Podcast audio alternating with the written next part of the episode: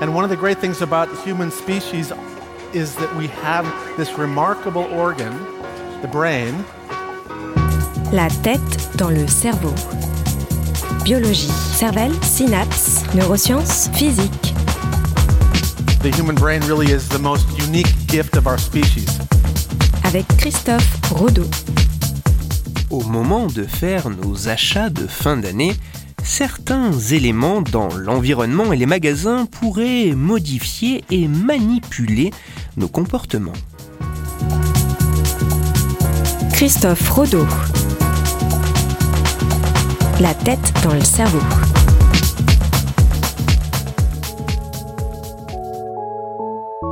De manière assez partagée, la période des fêtes de Noël est associée à des sons et des odeurs plutôt spécifiques.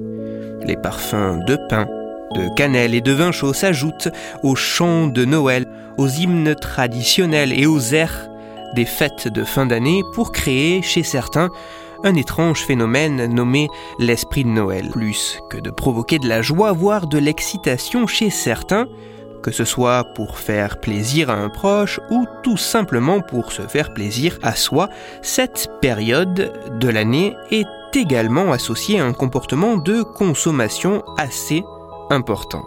Pour renforcer l'ambiance, les marchands n'hésitent d'ailleurs pas à profiter de cette période en laissant flotter un parfum de sapin et d'épices dans les magasins tout en baignant les clients dans de doux airs musicaux de Noël.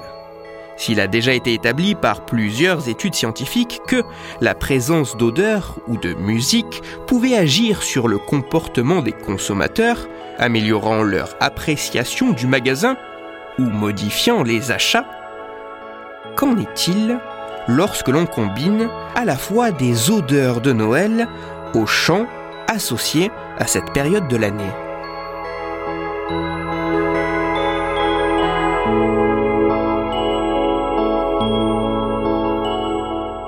Afin d'étudier comment notre comportement peut être influencé, comment notre comportement peut varier en étant soumis à la combinaison de certaines stimulations, sons, odeurs, disons noélisantes, des chercheurs canadiens et états-uniens ont réalisé il y a quelques années une assez intéressante expérience. Au total, ce sont 130 volontaires qui ont participé à cette étude. La tâche des volontaires était extrêmement simple. Regarder dans un premier temps 80 photographies de produits disponibles dans un magasin pour ensuite répondre dans un second temps à une série de questionnaires. Les énoncés des questions avaient notamment pour but d'évaluer l'attitude des individus envers le magasin, ses marchandises ou l'intention d'y aller physiquement. La subtilité de l'expérience se cachait dans les conditions dans lesquelles les participants devaient regarder les photographies. En effet, de manière aléatoire, chaque volontaire a effectué l'expérience dans un environnement sans odeur particulière ou en présence d'une odeur ambiante de sapin et d'épices. Et ceci tout en écoutant soit une chanson de Noël, soit en écoutant une autre chanson sans rapport avec cette fête de fin d'année. Les résultats de cette expérience sont assez impressionnants.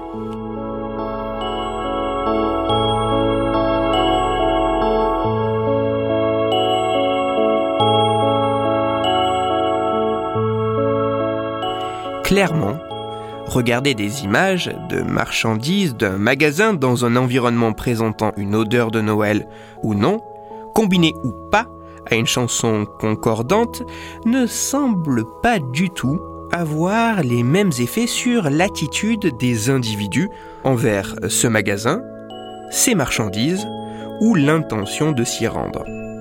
Dans le détail, les résultats de cette expérience montrent notamment que lorsque les participants ont observé des photos de marchandises baignées dans une odeur de Noël alors que la musique de fond n'avait rien à voir avec cette fête, ces conditions avaient tendance à engendrer chez les individus une attitude significativement plus défavorable envers le magasin, ses marchandises ou une plus faible intention de s'y rendre comparé à ce qu'il se passe lorsque la même musique est entendue mais qu'il n'y a pas d'odeur de Noël.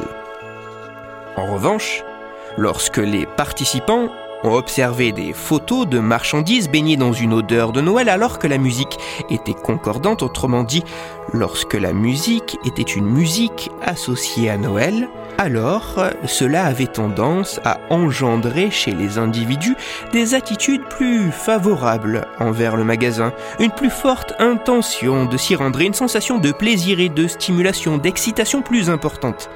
Tout ceci de manière significative comparé à ce qu'il se passe lorsque seule la musique de Noël est entendue, mais qu'il n'y a pas l'odeur associée. En résumé, oui. Lorsqu'un parfum de sapin et d'épices est associé à une musique de Noël, il semblerait que notre comportement puisse être altéré, modifié, rendu plus favorable envers le magasin que l'on observe.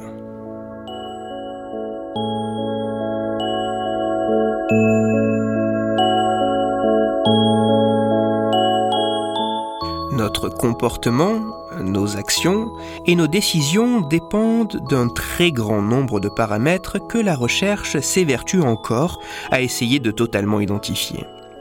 Mais parmi ces paramètres, il semblerait que certains puissent être manipulés plus ou moins à notre insu pour favoriser certaines attitudes l'association d'une odeur avec un son, une musique, une chanson cohérente, concordante, congruente, pourrait bien modifier nos appréciations.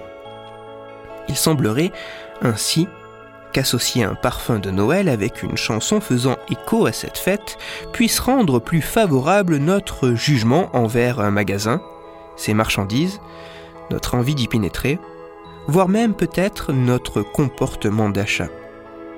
Lors de vos courses de fin d'année, gardez bien cela à l'esprit lorsque vous aurez la sensation de vous faire happer par une boutique et que vous aurez l'irrépressible envie d'acheter.